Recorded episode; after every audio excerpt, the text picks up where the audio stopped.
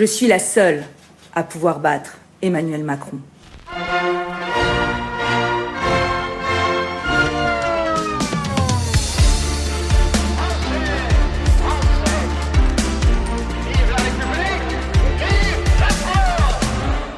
Die Konservativen in Frankreich starten in den Präsidentschaftswahlkampf mit einer klaren Ansage.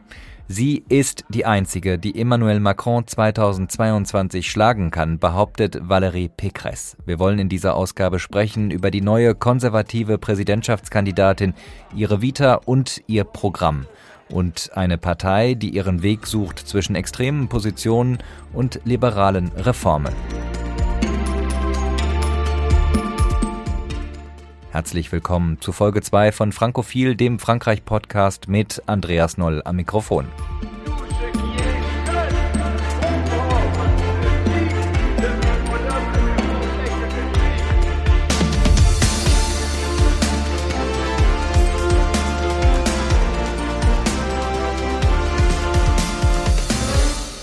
Die ganz große Favoritin war sie für die Medien nicht, aber am Ende hat die 54 Jahre alte Valérie Pécresse die parteiinterne Stichwahl von Les Républicains gegen Hardliner Eric Ciotti mit 61 Prozent klar gewonnen. Genau vier Monate vor der ersten Runde der Präsidentenwahlen Anfang April stehen damit die Herausforderer von Präsident Emmanuel Macron fest. Ob Valérie Pécresse zu den aussichtsreichsten Kandidaten gehört und mit welchen Themen sie ihre Partei einen und den Präsidenten in Bedrängnis bringen will, das wollen wir jetzt besprechen mit Joseph de Weck. Joseph de Weck hat in diesem Jahr eine viel beachtete Biografie über Emmanuel Macron vorgelegt und verfolgt die französische Parteienlandschaft aus der Nähe. Hallo nach Paris, Joseph. Guten Tag, Andreas. Joseph, äh, die Parteimitglieder der Republikaner trauen Valérie Pécresse am ehesten zu, den Élysée zu erobern. Wo liegen ihre Stärken aus deiner Sicht? Ja, Valérie Pécresse ist jemand, der schon lange in Frankreichs politischer Geschichte und im politischen System existiert. Sie äh, war ursprünglich einmal Beraterin von äh, Jacques Chirac. Äh, später war sie zuerst Hochschulministerin und dann Budgetministerin unter Präsident äh, Sarkozy. Und seit 2015 ist sie Präsidentin der Region Île-de-France, also der Pariser Großraumregion. Und sie äh, führt diesen Großraum ähm, ziemlich skandalfrei und, und sehr pragmatisch. Valérie Pécresse ist sicher ein sicherer Wert für die Partei, in dem Sinn, dass sie wenig Fehler gemacht hat bislang in ihrer politischen Karriere, wenig Misstritte, sie ist solide, sie ist zwar nicht sehr charakterstark oder nicht sehr begeisternd, aber auf sie ist Verlass. 2017 sind die Republikaner an der Stichwahl schon für den Élysée gescheitert. Wie realistisch ist es aus deiner Sicht, dass Pécresse 2022 zumindest diese Hürde nimmt? Das ist die große Frage. Nimmt sie die Hürde für den äh, zweiten Wahlgang und steht sie dort Emmanuel Macron, dem Amtsinhaber, gegenüber, dann hat sie gute Chancen, gewählt zu werden. Also für sie ist wirklich die große Hürde dieser erste Wahlgang und hier startet sie mit einer schwierigen Ausgangsposition. In den Umfragen ist sie etwa jetzt nach ihrer Nominierung bei etwa 14, äh, manche Umfragen sagen sogar 17 Prozent. Das ist aber sehr wahrscheinlich auch ein bisschen höher als man annehmen sollte, da sie gerade jetzt von einem Boost profitiert nach ihrer Nomination. Das Problem ist aber, dass Emmanuel Macron bei 24, 25 Prozent ist und äh, Marine Le Pen bei 20 Prozent. Das heißt, Becresse muss noch einmal dazulegen und das wird schwierig, denn äh, sie ist, wenn man ihre politischen Inhalte anguckt, eine klassische Mitte-Rechts-Politikerin. Sie hat wenig klare Überzeugungen. Sie sagt selber einmal von sich, sie sei zwei Drittel Merkel und ein Drittel Thatcher. Also sie bekennt sich zu einem sehr pragmatischen äh, Politikstil. Da ist sie Emmanuel Macron eigentlich ziemlich ähnlich. Wo sie politisches Profil bewiesen hat in ihrer bisherigen Karriere, das ist in der Wirtschaftspolitik und das wäre dieses Drittel Thatcher hier ist sie sehr wirtschaftsliberal, sie will äh, die Staatsausgaben zurückschrauben, sie will 150.000 Beamten äh, lizenzieren. Also hier hat sie ein klares Profil. Das große Problem ist aber einfach für sie, dass sie zu ähnlich zu Macron ist und gleichzeitig von rechts außen gesehen zu zentristisch ist. Das heißt, inhaltlich wird es schwierig für sie, neue Wähler zu gewinnen. Worauf sie hoffen muss hingegen ist, dass der Hass auf Macron in Frankreich so verbreitet ist, dass schlussendlich in den letzten Wochen vor den Wahlen äh, viele Rechtsaußenwähler doch Pécresse die Stimme geben, da sie denken, dass sie die beste Chance ist, Macron aus dem Amt zu jagen. Du sagst, es gibt gewisse Ähnlichkeiten zwischen Pécresse und Macron. Es gibt aber auch einen großen Unterschied. Nach der Sozialistin Ségolène Royal 2007 ist Pécresse erst die zweite Frau, die für den Élysée aus den Reihen der Volksparteien kandidiert. Glaubst du, dass das für sie ein Vorteil ist oder spielt ja die Aussicht auf die erste Präsidentin, gut, Marine Le Pen kandidiert auch auf diesem Ticket, äh, spielt das keine größere Rolle? Ich glaube, es ist schon eher von Vorteil für sie. Einerseits erlaubt es ihr, als Frau einen anderen Diskurs zu führen zu gewissen Themen, eben zum Thema Gleichberechtigung, zum Thema Bildung, als es die Republikaner normalerweise tun und somit neue Gesellschaftsschichten anzusprechen. Sie bezeichnet sich selber als Feministin, also sie hat kein Problem zu sagen, dass es als Frau in dieser Gesellschaft in Frankreich äh, schwieriger ist, voranzukommen. Sie hat auch, wenn man in die Vergangenheit guckt, äh, immer einen großen Wert gelegt auf relativ progressive Politiken, was, äh, was die Schule, was die Bildung, was äh, die Kleinkinderziehung anbelangt, um mehr Gleichberechtigung zu erreichen. Auch in ihrem jetzigen Programm zum Beispiel ist enthalten, dass Frankreich, das Land, das nur einen Mutterschutz kennt, äh, und zwar einen relativ kurzen, eine Elternzeit einführt, also nach deutschem Vorbild. Also sie kann durch ihre Position als Frau, äh, kann sie gewisse progressive Elemente in der Gesellschaft äh, ansprechen, ohne dabei die Rechte oder die Mitte-Rechts-Räder zu vergrauen, denn auf anderen Themen wie der Immigration oder der Identitätspolitik oder eben auch der Wirtschaftspolitik ist sie klar Mitte-Rechts. Valérie Pécresse ist jetzt die zumindest bislang von allen unterstützte Spitzenkandidatin der Partei. Dabei hatte sie zuletzt Distanz gesucht zu den Republikanern. Sie war wie andere frühere politische Schwergewichte aus der Partei ausgetreten, aus Protest gegen den Rechtskurs der Republikaner. Nun kurz vor der Kandidatenkür, der Wiedereintritt, ist dieses ambivalente Verhältnis zur eigenen Partei ein Handicap, ein Glaubwürdigkeitsproblem oder schauen die Wähler in Frankreich darüber problemlos hinweg, weil die Parteien ohnehin nicht so wichtig sind? Ja, die Parteien sind, wie du es gesagt hast, ohnehin nicht so wichtig. Man sagt da einmal sogar, dass die fünfte Republik, also diese, diese französische Verfassung, mit der, die praktisch alle Macht dem Präsidenten gibt, gegen die Parteien entworfen wurde. Also man hat eine Direktwahl eines Präsidenten. Das heißt, die Person steht im Vordergrund und, äh, und nicht die Partei. Was für Pécresse von Vorteil ist, ist, dass äh, die Mitte-Rechts-Familie, so wie sie sich selber nennen, im Vergleich zu der Linken doch relativ immer geschlossen ist. Also insofern ist auch dieser Vorwahlkampf bezeichnend. Die Positionen jetzt zwischen dem Rechtsaußenkandidaten Eric Ciotti und Pécresse sind doch sehr unterschiedlich. Aber trotzdem äh, sieht es danach aus, als würden sie es schaffen, jetzt in den Wahlkampf gemeinsam zu steigen und relativ geschlossen und äh, loyal zu sein. Und dass so dieser Wille zur Macht oder auch dieser Wille, sich dann schlussendlich unterzuordnen einem gemeinsam gewählten Kandidaten, war historisch gesehen auch immer äh, die Stärke äh, des Mitte-Rechtslagers in Frankreich. Hm, glaubst du, dass Pécresse äh, zur Führungsfigur taugt, die die Partei über einen langen Zeitraum prägen kann, so wie es Nicolas Sarkozy geschafft hat, der ja bis heute große Unterstützung in der Anhängerschaft genießt?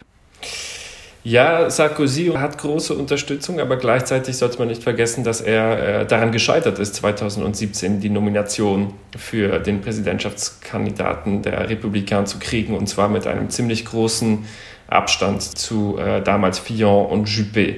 Also Sarkozy spielt eine große Rolle sozusagen als Elder Statesman, aber schlussendlich ist er in sozusagen der Parteibasis nicht so stark, wie man, wie das oft äh, scheint.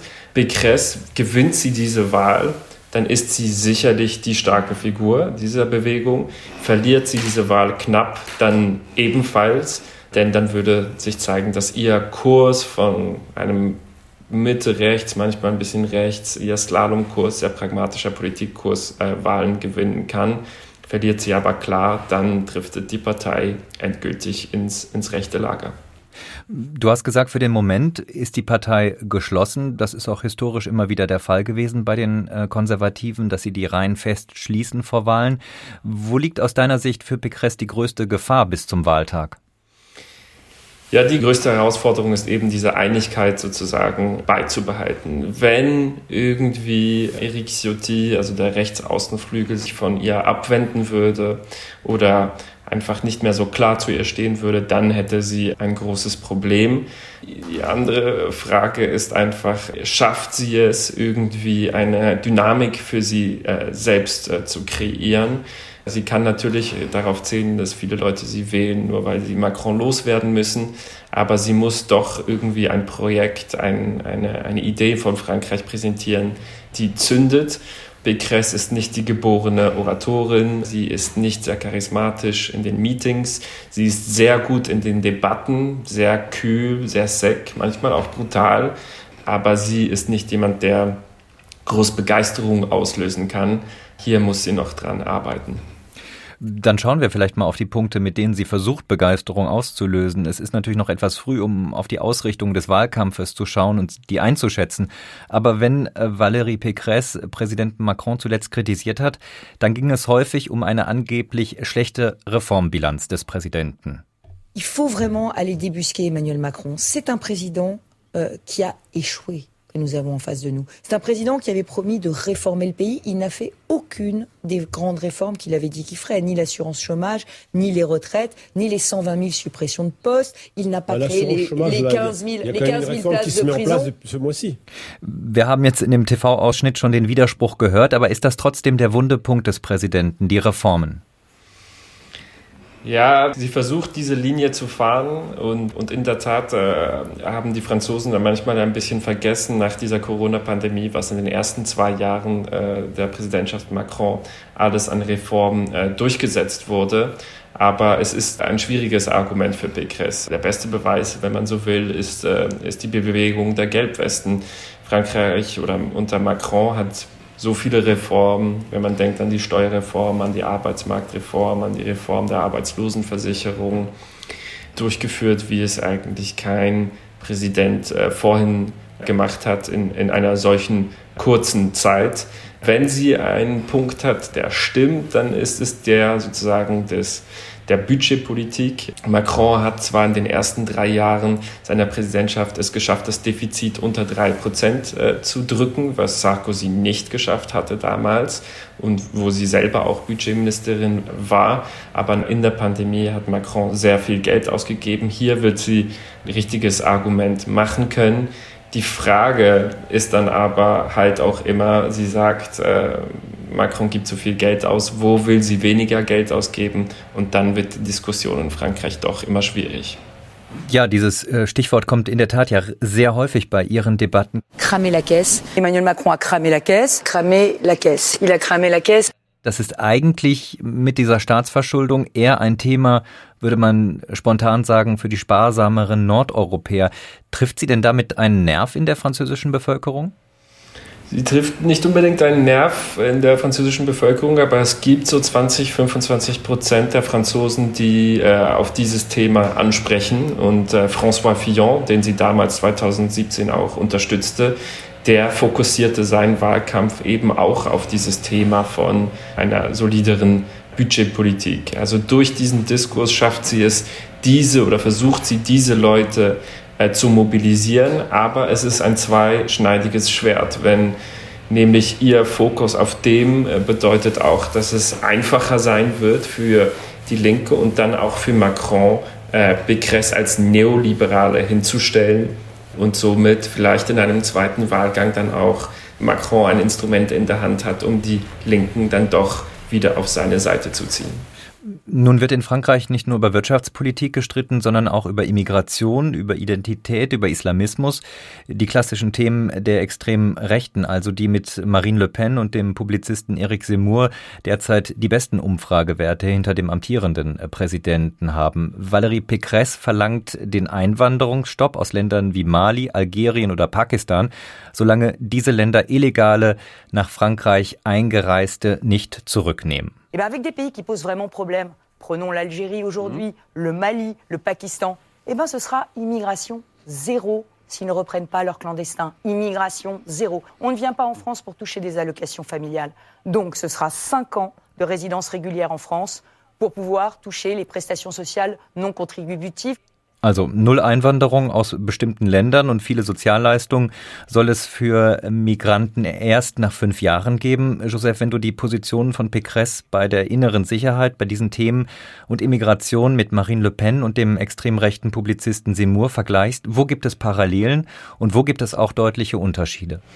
Ja, also ich meine, die Vorschläge von Pécresse sind ein Zeugnis von dem Rechtsrutsch, der in Frankreich über die letzten Jahre oder Jahrzehnte stattgefunden hat. Sie sind aber im Vergleich zu, zu Seymour oder was auch Ciotti forderte, doch noch relativ moderat. Seymour, der will einfach äh, sozusagen die fünf Millionen Ausländer aus Frankreich ausschaffen, die bereits hier sind und äh, keinen Status oder einen unsicheren äh, Status haben. Seymour will äh, zum Beispiel verbieten, dass Franzosen ihren Kindern ausländische Namen geben, sei es jetzt zum Beispiel einen amerikanischen wie Justin oder einen muslimischen wie, wie Mohammed. Seymour fährt einen nochmals deutlich aggressiveren Kurs und, und, und Ciotti auch. Insofern gibt es dort immer noch relativ äh, große Unterschiede, aber Becres äh, begibt sich klar auf ein Rechtsaußenprofil bei Migrationsfragen. Braucht sie die Wähler der extremen Rechten, um zu gewinnen? Sie braucht die Wähler in einem zweiten Wahlgang. Dort braucht sie sie, um Macron zu schlagen. Und sie muss auch darauf hoffen, dass ein Teil der Rechtsaußenwähler sie im ersten Wahlgang wählt. Nicht unbedingt, weil sie von Pécresse überzeugt sind, aber um, weil sie denken, dass Pécresse die Kandidatin ist, die, die Macron im zweiten Wahlgang schlagen kann. Die Konservativen waren ja auch mal eine sehr EU-freundliche Partei. Präsident Chirac hat immerhin die EU-Verfassung unterzeichnet, wenn sie dann auch beim Referendum gescheitert ist. Wie steht Pécresse, wie stehen die Republikaner heute zur EU und zu Frankreichs wichtigsten Partner Deutschland? Ja, es ist eigentlich interessant, dass in dieser Kampagne die Europäische Union für die Rechtsparteien fast keine Rolle spielt. Der Wahlkampf 2017 von Marine Le Pen drehte sich noch in erster Linie um den Austritt Frankreichs aus der Eurozone. Es ging vor allem um Europa. Das war im Nachgang zum Brexit und, äh, und der Trump-Wahl. Jetzt geht es vor allem in erster Linie um äh, Fragen wie Identität eben und, und Immigration. Wir hatten eine kurze Debatte über die Frage, ob europäisches Recht der französischen Nationalverfassung übergeordnet sei, aber das war eine relativ kurze Angelegenheit. Deutschland, die Europäische Union hat in diesem Wahlkampf bislang relativ wenig Platz eingenommen. Becres ist selber auch eine Pro-Europäerin. Sie hat eben für Chirac gearbeitet. Sie war auch nahe an Valéry Giscard d'Estaing und hat diesen zum Beispiel gerade letztens dafür gefeiert, dass er das Europäische Parlament zusammen mit Helmut Schmidt ins Leben gerufen hat. Ein Dauerthema in Frankreich, das populistische Parteien populistische Kandidaten gerne nutzen, ist die von vielen Bürgern so empfundene Abgehobenheit der Elite in Paris. Ein Symbol, vielleicht sogar das wichtigste Symbol dafür ist die ENA, die mit Ausnahme von Nicolas Sarkozy alle Präsidenten der letzten 25 Jahre besucht haben. Das ENA-Netzwerk durchzieht die Spitzenpolitik genauso wie die wirtschaftliche Elite des Landes. Auch Valérie Pécresse ist ENA-Absolventin. Ist sie aus deiner Sicht ein typisches Produkt der französischen Elite mit den gleichen Schwierigkeiten beim Kontakt ja zur einfachen Bevölkerung? Also Valérie Pécresse ist eine bürgerliche, wie sie im Buche steht, und sie steht auch äh, dazu. Sie ist geboren worden an einem 14. Juli in Neuilly. Neuilly, das ist der Nobelvorort von Paris. Sie wurde in eine großbürgerliche Familie hineingeboren, hat nur Eliteschulen absolviert und dann eben die ENA. Äh, sie ist also eine Technokratin. Sie ist also in gewisser Weise das, was Macron eben nicht ist. Macron ist der, der sich irgendwie hochgearbeitet hat zu einem gewissen Grad. Äh, sie ist äh, das Beispiel eben eines französischen Elitesystems, das vor allem funktioniert eben von Kindern, von bereits Privilegierten. Sie, sie repräsentiert das einerseits. Auf der anderen Seite ist sie in ihrem Charakter etwas relaxter als Macron, weil sie sozusagen auch zu ihrer bürgerlichen Vergangenheit und ihrem Hintergrund steht. Und das gibt ihr ironischerweise eine gewisse Authentizität, die Macron nicht hat. Lösen wir uns mal etwas von Pécresse und sprechen über die Partei. Eine Partei, die in der Tradition von Republikgründer Charles de Gaulle steht, die schon mehrere Präsidenten gestellt hat in der fünften Republik, die sich aber auch immer wieder gehäutet hat, den Namen gewechselt. Ein halbes Dutzend Male wurde die Partei umbenannt. Bei der letzten Wahl 2017 gab es dann ein historisches Debakel. Der damalige Spitzenkandidat, du hast ihn ja gerade schon mehrfach genannt, François Fillon, Premierminister unter Nicolas Sarkozy, galt damals 2017 lange als sicherer Gewinner, verhedderte sich dann aber in einem in einen Korruptionsskandal und schaffte noch nicht einmal den Einzug in die Stichwahl. Welche Lehren hat die Partei aus diesem Skandal gezogen oder hat sie daraus überhaupt Lehren gezogen? Sie hat eigentlich nicht wirklich Lehren daraus gezogen. Die erste Lehre, die die Partei damals aus diesem äh, Wahlkampf zog, war, dass man sich nicht mehr auf einen Kandidaten versteifen sollte. Fillon geriet schon früh ins Strudeln im Januar, Februar, als äh, offenkundigt wurde, dass er zumindest in Teilen korrupt war und die Partei konnte sich nicht mehr von ihm lösen. Das heißt, die Partei dachte nachher, man sollte ja, den Kandidaten auf eine andere Art und Weise als durch eine Mitgliederbefragung ernennen, damit das Partei-Establishment mehr Kontrolle darüber hat, zum Beispiel einen Kandidaten auszuwechseln, falls er sich als schlecht erweisen würde. Schlussendlich ist die Partei wieder genau in das gleiche System äh, hineingegangen mit einer äh, Mitgliederbefragung und Becres steht jetzt als Kandidatin da und niemand kann ihr das wegnehmen, sollte sie sich als schlechte Kandidatin doch noch erweisen. Was man auf jeden Fall bei Becres sagen kann, ist, dass schlussendlich die Mitglieder dieser Partei eine sichere Kandidatin wollten, jemanden, der nicht zu viele Überraschungen bringt, oder man glaubt dies zumindest, die mehr ins Mitte-Rechtslager ausstrahlen kann. Und das ist schon noch erstaunlich, weil normalerweise ist die Mitgliederbasis von Parteien eher extremer oder radikaler als deren ihre äh, Führer.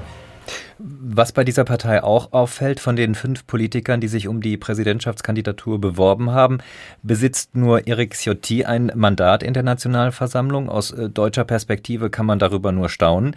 Äh, gibt es überhaupt ein politisches Kraftzentrum bis zu der Wahl von Valérie Pécresse jetzt in der Partei? Ja, was eigentlich interessant ist bei dieser Wahl ist, dass Pécresse äh, gewonnen hat und sie eigentlich ihr, ihr politisches Profil als Präsidentin der Region Ile-de-France aufgebaut hat. Der andere große Favorit war Xavier Bertrand, der ebenfalls Präsident einer Region ist und dann Barnier, der ehemalige Brexit-Verhandler war. Also man sieht sozusagen mit diesen Regionen, und das sind relativ neue Konstrukte in Frankreich, die neu geschaffen wurden, hat man Stellen geschaffen für Politiker, die es ihnen erlaubt, national auszustrahlen und ihre Regierungserfahrung sozusagen äh, zu sammeln und unter Beweis zu stellen. Insofern sind sie zwar nicht Teil äh, sozusagen des, des Parlaments, aber sie sind Teil, ist Becres Teil einer Exekutive, ähnlich wie in Deutschland kommen ja manchmal Politiker, die es ganz hoch auf die nationale Ebene schaffen, auch nicht aus dem Bundestag, sondern aus einer Landesregierung.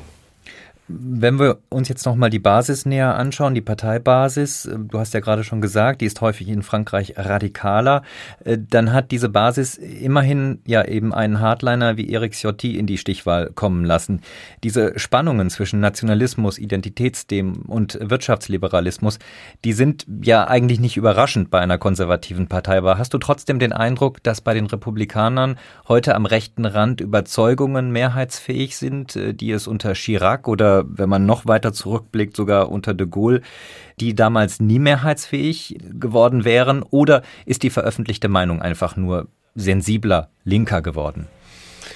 Nein, ich glaube schon, dass die Republikaner bei den Themen Immigration und, äh, und Identität Teil eines Rechtsrutsches sind und Sachen gesagt werden können, die früher nicht gesagt werden konnten und die Partei bereit wäre, eine strammere Politik dort zu, dort zu führen. Aber man sollte trotzdem noch sehen, dass die ganz äh, krassen Themen nicht dabei sind. Also Eric Ciotti zum Beispiel oder Seymour, die fordern alle zum Beispiel eine äh, Abkehr vom Geburtsortsprinzip bei der Nationalität hin zu einem Abstammungsprinzip. Also das ist nicht mehr darauf ankommt, wo du geboren bist, ob du Franzose bist, sondern darauf ankommt, wer deine Eltern sind, ob die auch schon Franzosen waren. Solche, solche Themen sind immer noch tabu für einen Großteil der Republikaner. Aber dass man das überhaupt noch debattiert in 2021, ist etwas, das man ja vor 20, 30 Jahren sicher nicht so debattiert hätte. Von den Turbulenzen in Paris weitgehend unbeeindruckt versehen Hunderte oder ja gar Tausende äh, Les Républicains Bürgermeister ihren Dienst im Land, in der Provinz. Sind die Republikaner eigentlich in Frankreich die am stärksten und am besten in der Fläche verwurzelte Partei, wenn wir uns jetzt auch die ähm, guten Ergebnisse für die Partei bei den Regionalwahlen anschauen? Ja, die Republikaner und auch die Sozialdemokraten sind noch extrem gut organisiert in der Breite des Landes. Sie stellen am meisten äh, Bürgermeister, sie haben am meisten äh, lokale Abgeordnete. Aber eben, und das ist das Paradox der französischen Politik, das äh, hat nichts darüber auszusagen, ob sie es schaffen, eine Präsidentschaftswahl zu gewinnen, weil das eben keine Parteien, sondern eine Personenwahl ist. Aber nach der Präsidentschaftswahl im April findet noch eine weitere Wahl statt, nämlich die Parlamentswahlen im Sommer. Was heißt das für die Parlamentswahlen, die dann anstehen? Könnten es die Republikaner auch nach einer Niederlage bei den Präsidentenwahlen schaffen, im Parlament dieses Mal die Mehrheit zu erringen, weil sich ja zumindest andeutet, dass bei der En Marche-Partei des Präsidenten doch der Lack sichtbar ab ist? Es ist unwahrscheinlich, dass die Republikaner eine Mehrheit erzielen äh, an diesen Wahlen, aber es ist gut möglich, dass sie so viele äh, Stimmen und Sitze holen, dass es äh, En Marche alleine nicht mehr zu einer Mehrheit schafft. Also das heißt, dass En Marche angewiesen ist auf mehrere Koalitionspartner aus dem Mitte-Rechtslager, um eine um eine Mehrheit zusammenzuzimmern. Das ist sehr wahrscheinlich das wahrscheinlichste Szenario. Und das bedeutet auch, dass äh, sollte Pécresse verlieren, im Nachgang zu einer Präsidentschaftswahl. Die Frage ist, inwiefern sie äh, zusammenarbeiten würde mit Macron. Es wurde schon öfter spekuliert, dass sie selber Premierministerin werden sollte unter Macron. Ob sie das will oder nicht, ist eine andere Frage. Aber die Republikaner werden sicher, ob, sie, ob Pécresse gewählt wird oder nicht, äh, eine entscheidende Rolle in Frankreich spielen über, über die nächsten Jahre. Und hätte Macron damit Probleme? Äh, vermutlich ja nicht, weil er ja schon in seiner aktuellen Regierung mehrere Sarkozy-Vertraute an ja besonders bedeutsame Posten gehoben hat, wie den Premierminister und den Innenminister. Ja, sehr wahrscheinlich inhaltlich könnte er sich mit denen treffen, äh, mit den Republikanern in vielen Themen, vor allem wirtschaftspolitischen Themen. Aber es würde natürlich bedeuten, dass die ganze Machtarchitektur geändert werden musste. Heute entscheidet Macron praktisch im Alleingang, was passiert. Er verfügt direkt eigentlich über die Mehrheit im Parlament, würde aber En und ihre Partner eine eigene Mehrheit verfehlen und mit Republikanern zusammenarbeiten müssen, dann müsste er plötzlich wie eine deutsche Kanzlerin oder ein Kanzler Koalitionsgespräche führen, Kompromisse eingehen, verhandeln anstatt anordnen. Es würde also rein vom Politikstil äh, sehr anders äh, aussehen. Und dann müsste man natürlich auch sehen, dass in so einer Konstellation vielleicht zwei, drei Jahre wirklich Politik gemacht werden kann. Und dann stehen aber schon wieder die neuen Wahlen an, wo Macron nicht mehr antreten kann. Und dann fängt natürlich der große Kampf um die Nachfolge statt. Letzte Frage. Würde es die Partei überleben, wenn sie nach 2017 noch einmal den Einzug in die Stichwahl um das Präsidentenamt verpasst? Ja, ich glaube, diese Partei wird überleben. Sie wird vielleicht noch einmal den Namen wechseln, aber sie wird überleben, denn es gibt einfach in Frankreich ein sehr starkes Lager von äh, Mitte-Rechts-Wählern.